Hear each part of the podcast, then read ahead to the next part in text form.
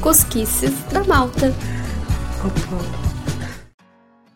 Oi, Maltuxa! Tudo de boas? Hoje é o último dia dessa minha visita ao Brasil e eu nem preciso dizer que o coração tá apertado. Tia tá indo embora.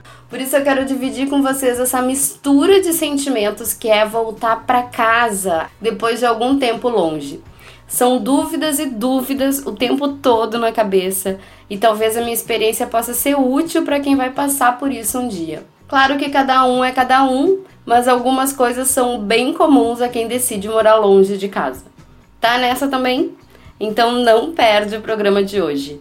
Eu sou a Melina Gasperini e esse é o Cusquices da Malta.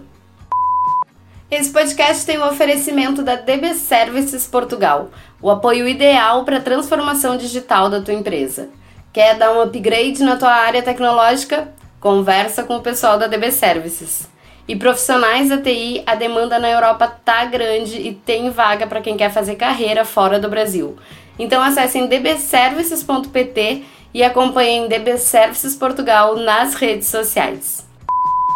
Bom, eu vou pular a parte da busca por passagem e a ansiedade, principalmente de quem está há muito tempo sem vir. No meu caso, foram dois anos, o que para mim já foi muito. Mas conheci pessoas que estavam há 7, 13 anos sem visitar a família. Aquilo não pode te fazer bem. Vou deixar só a dica do Google Flight para quem não conhece. Essa ferramenta do Google monitora os valores dos voos e tu pode deixar ativado o aviso que te manda um e-mail sempre que tiver promoção no trecho pesquisado. Só não esqueçam de desativar o aviso depois de comprarem, tá? Senão vem passagem mais barata e vocês ficam com vontade de morrer. Dependendo da pessoa, pode achar irritante. Continuando, vamos passar direto para a parte da chegada. É sempre uma mistura de emoção com cansaço, ainda mais em viagens longas. Meu pai foi me buscar no aeroporto e eu fiquei num dilema enorme entre dar um abraço nele e me contei até chegar em casa, tomar um banho e trocar de roupa. Tudo neura da Covid. É esse o nível do negócio. Tá, a gente acabou se abraçando porque foi meio inevitável.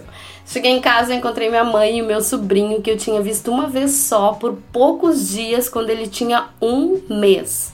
Mas dessa vez eu consegui. Dei um abraço rapidinho e um beijo nos dois e só interagi mesmo depois do banho.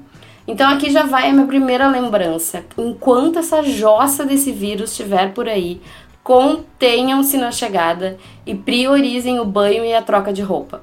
O aeroporto é um dos lugares mais contaminantes pela quantidade de gente que circula e todo cuidado é pouco. Com essa preocupação de lado, a gente começa finalmente a aproveitar. E aí segue a interminável lista do que fazer e de quem encontrar. Varia demais de pessoa para pessoa, mas a minha prioridade foi a minha família.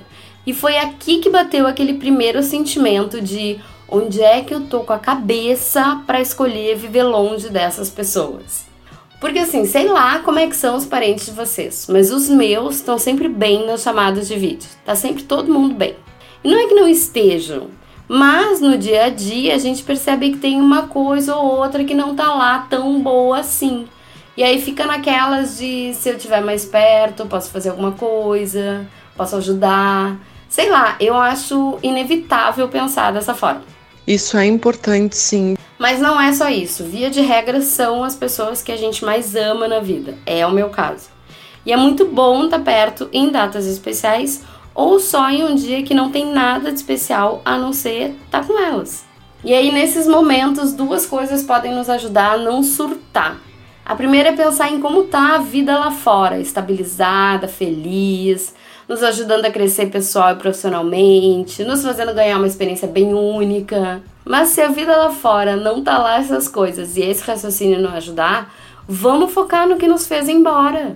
A infelicidade, a vontade de conhecer o mundo, uma oportunidade boa de trabalho, a qualidade de vida. Tá, imaginei. Muito didática você. Uma vez me disseram uma coisa e eu vou repassar para vocês essa dica. Quando a gente mora fora, tem a tendência a esquecer o que nos fez sair do país.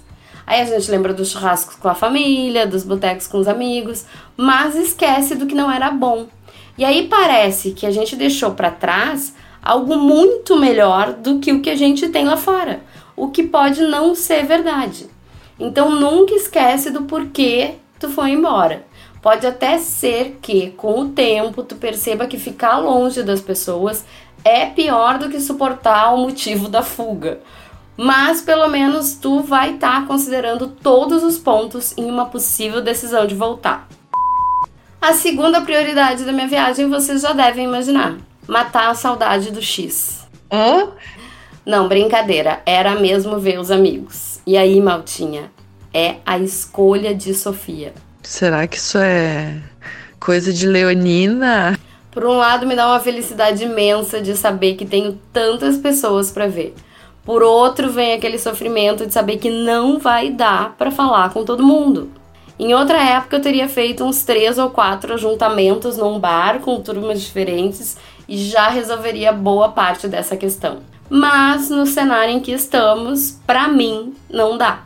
Tá difícil mesmo. Então eu não tive escolha a não ser marcar com aqueles amigos mais próximos com quem eu vinha mantendo contato.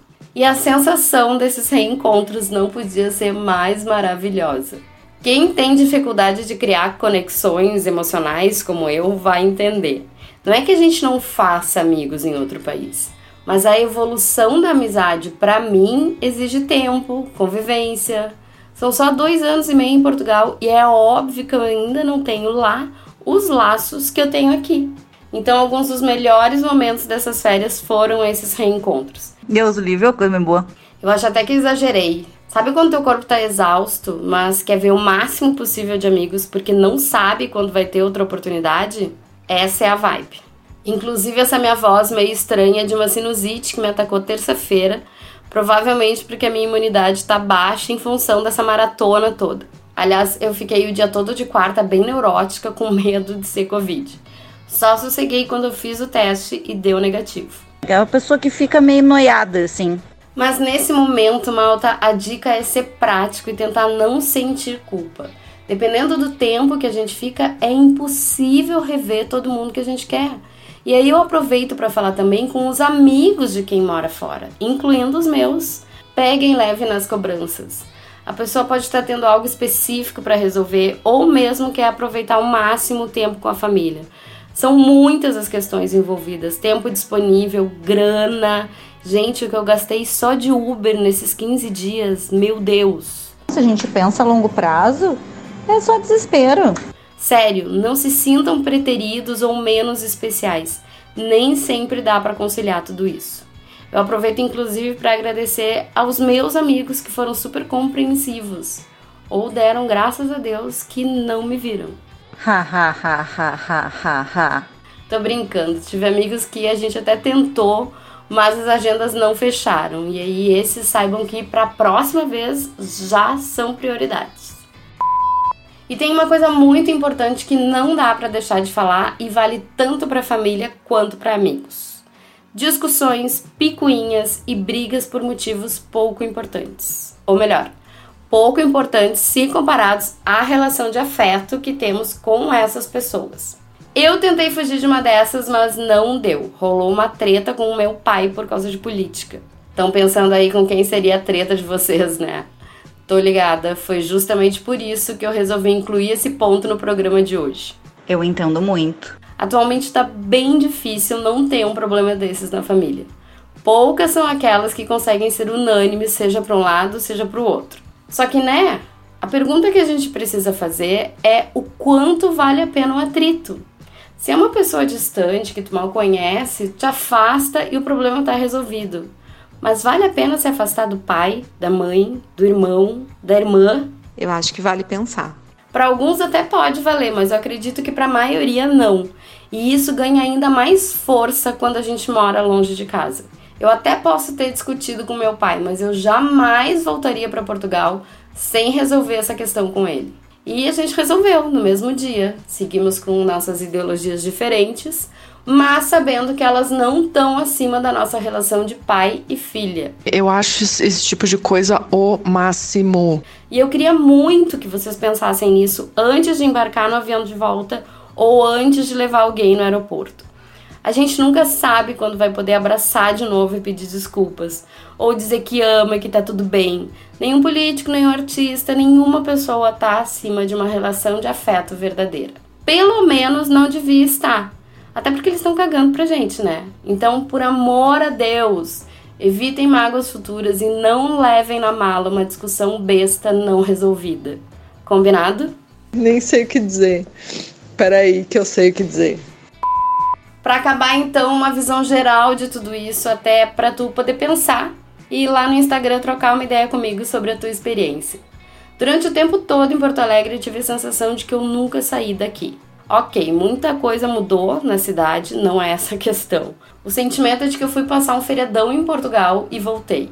Uma vez eu falei que para conseguir viver essa escolha de morar fora, eu adotei a ideia de um universo paralelo. Um em que eu sou a mulher corajosa que deu um peitaço e foi buscar uma vida diferente em outro lugar, e outro em que a filha desalmada escolheu viver longe dos pais. Foi a forma que eu encontrei de não sentir culpa 24 horas por dia e aproveitar a grande oportunidade que eu tô tendo.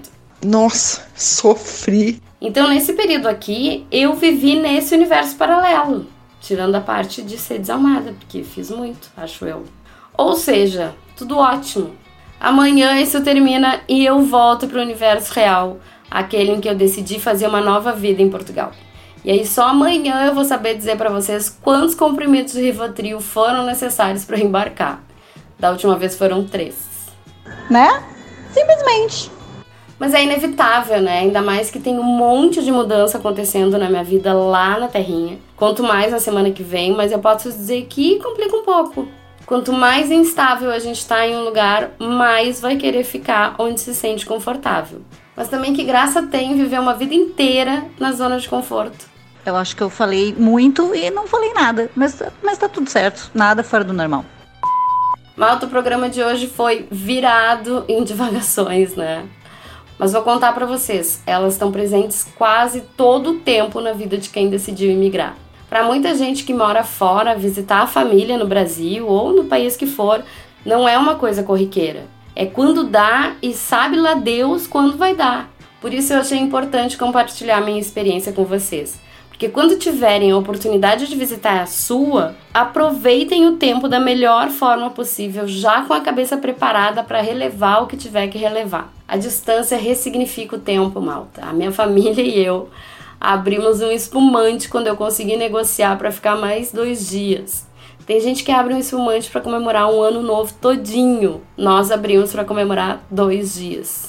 Percebem meu ponto? Esse silêncio é porque deu uma embargadinha, tá? E eu não estaria aqui divagando se não fosse o oferecimento da DB Services Portugal, Digital Business Services para empresas que buscam bons profissionais e para profissionais que buscam boas empresas, é aqui que vocês acham a solução. Acessem dbservices.pt e sigam DB Services Portugal nas redes sociais.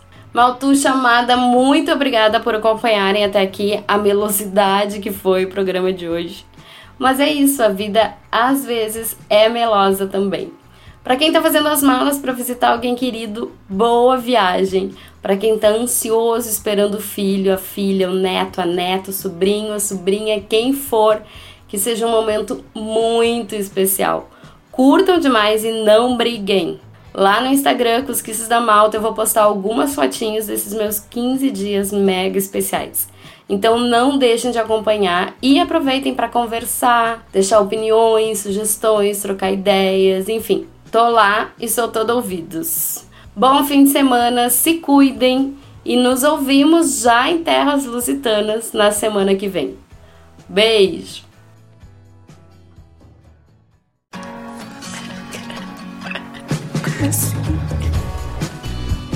Cosquices da Malta.